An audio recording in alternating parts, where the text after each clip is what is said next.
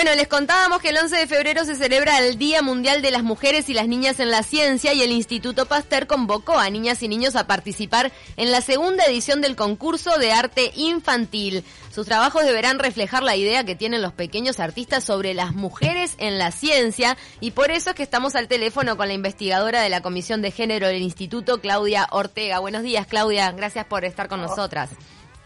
Gracias a ustedes. Buenos días. Bueno, me imagino que muy contentos con esta nueva edición. La idea obviamente es fomentar la presencia de mujeres en la ciencia. ¿Cuáles son las principales dificultades que enfrentan y cómo ha crecido el interés de las mujeres este, en, el mundo científico en estos últimos años? Bueno, primero eh, decirles que este día se instauró hace muy poquito tiempo, en el 2016 por la Asamblea General de las Naciones Unidas y el mm. fin es lograr acceso y participación eh, equitativa y plena de, las mujeres y las niñas en, el ámbito científico. Eh, si vamos a los datos que tenemos hasta el momento, eh, sabemos que, son realizados por UNESCO, sabemos que en el mundo científico solo el 30% son mujeres y si vamos a las, a las mujeres que eligen hacer ciencia, eh, también es un 30% más o menos. Y estas cifras disminuyen muchísimo cuando se trata de lo, que se llaman las, las STEM, la ciencia, la tecnología, la ingeniería y la matemática. Ahí tenemos porcentajes de un 3 a un 5%. Claro, porque en, las, eh, en las ciencias como biología química. y química sí ha habido más eh, históricamente más presencia de mujeres, ¿no? Exacto, exacto. En realidad, por ejemplo, en, lo que es Uruguay, la presencia prácticamente es un 50 y un 50%.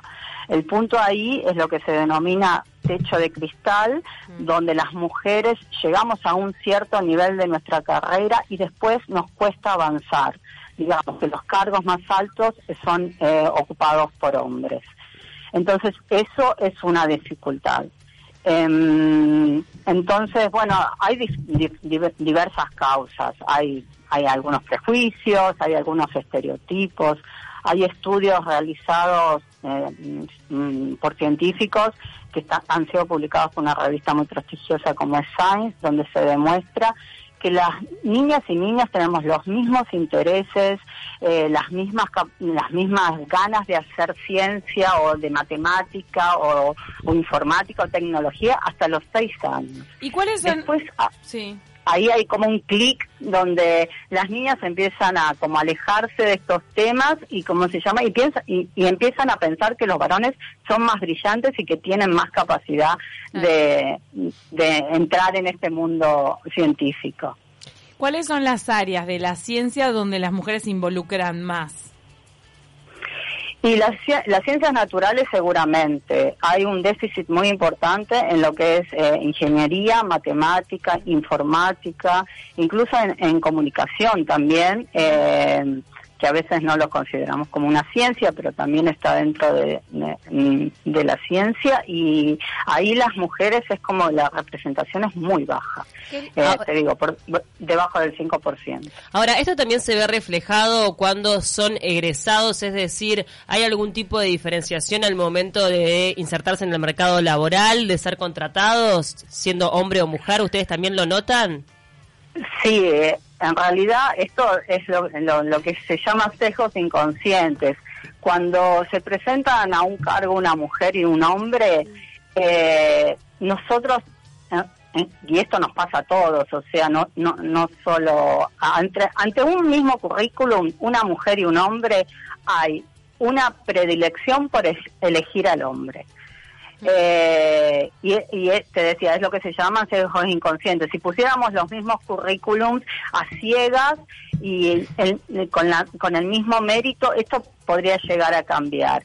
Pero ahí las mujeres tenemos eso pasa al igual que en, que en otras que en otros ámbitos o, también se ve más acrecentado en el en el ámbito de la ciencia porque esta diferencia que de hecho ahora se están implementando en muchos lugares llamados solo con número de cédula para no identificar género justamente para combatir este, esta diferencia. Sí sí. En realidad sucede no solo en el ámbito científico sucede en todos los ámbitos.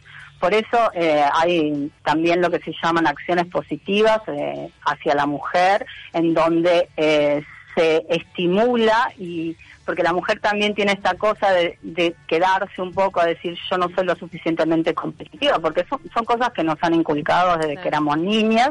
Y entonces hay muchos llamados ahora que se hacen con este fin, llamados que eh, mm, estimulan a la mujer a presentarse eh, para tratar de evitar todos estos sesgos que estamos teniendo. Volviendo un poco al tema de las niñas, tú decías que hasta los seis años en realidad no hay un tipo de conciencia sobre las facilidades que pues se pueda llegar a tener más allá del género. ¿Dónde está la falla? Sobre todo en los centros educativos, ¿se debería también trabajar por ahí en los referentes educativos o bueno en las propias eh, familias también, me imagino? Sí, Exacto. Eh, esto es una cosa que tiene que venir desde la mano de la, de la política pública, ¿no? Y también se tiene que trabajar a nivel familiar y a nivel educativo. Tenemos que y en este momento han empezado a haber muchos programas de inteligencia artificial eh, donde se estimula tanto a niñas como varones eh, a decir que cada uno puede elegir lo que quiera, o sea, es libre, no hay nada que nos impida ni a mujeres ni a varones elegir lo que queremos ser.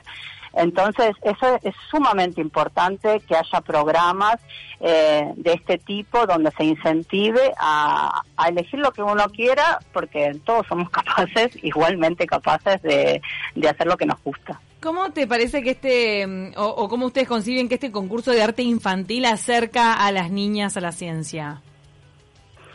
En realidad, eh, el concurso, esta es la segunda edición que lo hacemos. El año pasado tuvimos un éxito bárbaro y este año tenemos que decir que también tenemos casi 90 trabajos. Es eh, en realidad el concurso está, ah, em, está enfocado tanto a niñas como a niños, porque también es importante que los niños vean y piensen que hay referentes científicas. Generalmente uno no, no, siempre es el científico, es el hombre, pero hay muchas referentes científicas. Entonces, la finalidad de este concurso es no solo dibujar, sino también hay un trabajo de investigación, de estudio, de leer y además acompañada con el dibujo hay eh, una reflexión que puede hacer la niña o el niño eh, con respecto, que lo ayuda a pensar y a decir, bueno, sí, hay muchas mujeres científicas, no son solo los hombres. Sí, y hay muchas más que Madame Curie. Qué impresionante esto que comentabas este, a propósito de las niñas a, partir de los seis años que tenían el mismo gusto y después empiezan a ellas mismas a argumentar que los varones son mejores. ¿Eso es lo que se vio en este estudio que estás citando? Sí, ellas, eh, eh, a partir de los seis años, las niñas empiezan a decir, ellos son más brillantes que nosotras, nosotros no podemos. Y entonces ahí se nos agrega el componente, no, las mujeres somos somos sentimentales, más emocionales, los hombres son más fuertes. Sí, somos buenas para las letras, la típica. Claro, exacto.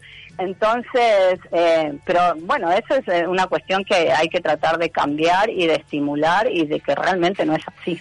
¿Qué resultados han tenido con ediciones anteriores? ¿Cómo este, ven justamente este acercamiento de, las niñas a la ciencia a través del arte? ¿Qué, eh, han tenido, este, eh, bueno, como destacable de, en las ediciones anteriores? Mira, la, experiencia realmente es maravillosa. Te cuento un poco. Es, un concurso de dibujo donde, em, te decía, hay como entre 80 y 90 trabajos. Eh, se exponen todos los dibujos y cómo se llama y después hay una especie de, jurado acá del instituto donde elegimos los 20 eh, mejores o los, más representativos o, o como o 20 dibujos. Elegimos 20 dibujos y esos 20 dibujos lo que lo que mm, se busca es que la, la niña, el niño, puede ser una pareja también, eh, pase una tarde con, con, con, nosotras, con las investigadoras, y vea el trabajo que hacemos cotidianamente. Y, y que participen en el laboratorio, ponerlos eh, a, ellos y a ellas también a, a, trabajar y hacer cosas y estimularlos de esa manera. La experiencia es fantástica. Hemos tenido una convocatoria buenísima. Eh, tanto los chicos como las chicas se van enloquecidos, felices y, y obviamente dicen yo quiero ser científica, así que es, eh, la verdad que es muy es muy buena. Son vivas ustedes, las llevan a almorzar también y todo, entonces claro, esto es la ciencia, claro. vengo, acá a la cantina de la Facultad de Ciencias del instituto, perdón. Este Claudia, eh, las túnicas estas entonces con, lo, con los este, con las piezas artísticas elegidas van a estar expuestas el 11 de febrero hasta el 20, desde el 11 hasta el 20 Oh, en realidad son dos actividades. Una es la, convocatoria del concurso por parte de los niños y después tenemos otra otra otra otra convocatoria eh, que es tanto para niños y adultos que es la intervención de túnicas por parte de artistas, plásticos, eh, diseñadoras de interiores, diseñadoras de moda, em, em emprendedoras, que van a intervenir las túnicas nuestras del laboratorio. Son seis, eh, seis artistas, te los nombro rápidamente. Agopa es Vilaró, Gastón Aguirre, Margo Baridón, Carla Espinosa, Alejandro Rodríguez Juele y Nicolás Peruso y Marjorie Spitalnik.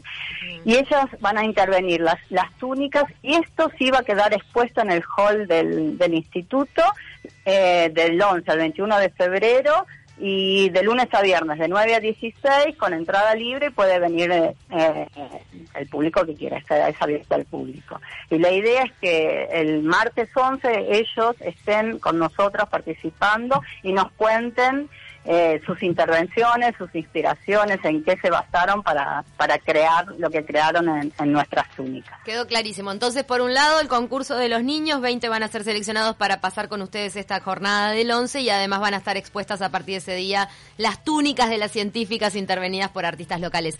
Muchas gracias, eh, Claudia Ortega, por este contacto telefónico. No, gracias a ustedes y los invitamos todos a visitarnos al Instituto Pasteur. Gracias.